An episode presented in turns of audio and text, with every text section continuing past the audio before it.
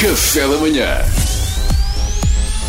Informação privilegiada no Café da manhã. Hoje é sexta-feira, 27 de novembro, mas acima de tudo é Black Friday, data que assinala o início da época de compras natalícias e na qual todas as lojas do planeta fazem inúmeras promoções. Ora, toda a gente promove a Black Friday, mas ninguém pergunta à Black Friday como é que ela se sente. E nós, na RFM, gostamos de marcar a diferença. Nenhum convidado é demasiado abstrato para esta rubrica, por isso connosco em estúdio para um absoluto exclusivo está a Black Friday. Bom dia, senhora Black Friday. Bom dia, Pedro. Ahm, bem, antes de mais, eu agradeço imenso o convite Era essa. e, a, e a possibilidade de estar aqui hoje, ainda para mais, pronto, quando eu sei que o programa é conduzido ah, por si, não é?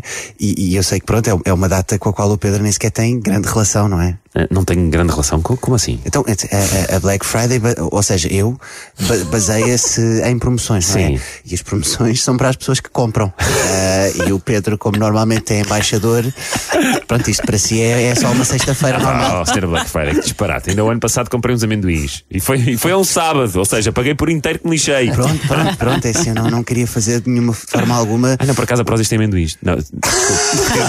Retiro o que disse. Disse. Sacana, conseguiu meter a prosa. Eh, pronto, eu não queria fazer de forma alguma um juízo de valor errado, embora seja frequente as pessoas fazerem juízos errados sobre mim, não é?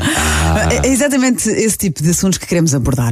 Fale-nos da sua existência, Dona Black Friday. Como é que começou? Como é que tem sido o seu percurso? Bom, eu, eu surgi nos Estados Unidos. eh, na altura, os americanos pensaram: bem, quer dizer, nós já temos uma sociedade que é tão sossegada, que é tão desprovida de focos de tensão ou de conflito.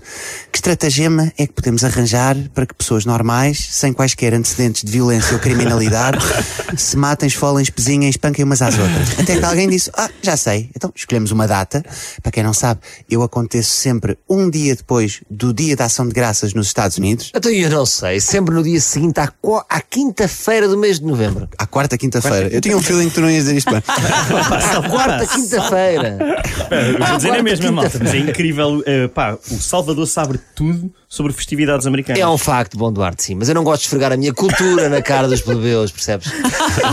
Bom, então, e os, os americanos decidiram, bem, escolhemos uma data e todos os anos, na véspera, remarcamos os produtos para ficarem mais caros. E alguém perguntou, mas quais produtos? E alguém disse, todos, todos, todos. Quanto mais inúteis, melhor. e então os produtos são todos remar- remarcados, ficam mais caros. E depois no dia seguinte, na própria Black Friday, ou seja, eu, são todos postos em promoção e o preço que lhes foi atribuído na véspera aparece riscado e os produtos estão à venda pelo mesmo preço a que estavam na quarta-feira e no resto do ano todo. Que estratagema. E pá. depois as pessoas abrem as portas das lojas, tipo, Sua como- voz está-me a irritar, desculpa.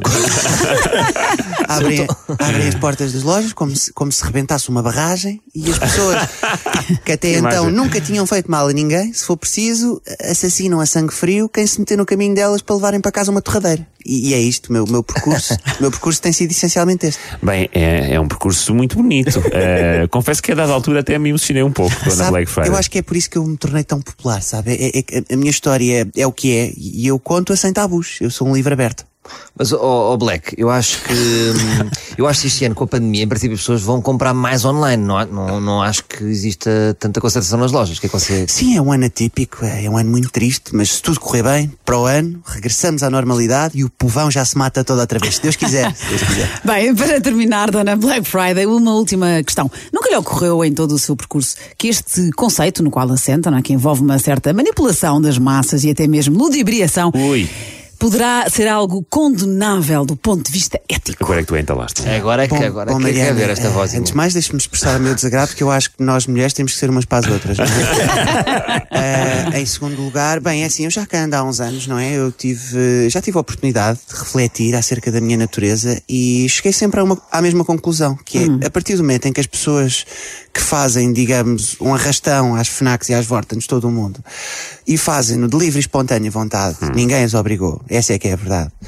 Portanto, um ser humano que está disposto a lutar numa batalha mais sangrenta que a sequência final do Senhor dos Anéis, o Regresso do Rei, para poder comprar uma chaleira ao mesmo preço que compraria com toda a tranquilidade 48 horas antes, eu acho que no mínimo merece uma pisadela no focinho, não é? Tem alguma razão, sim.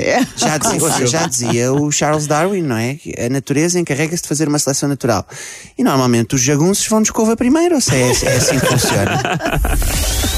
Foi científico, eu achei científico. Informação privilegiada no Café da manhã.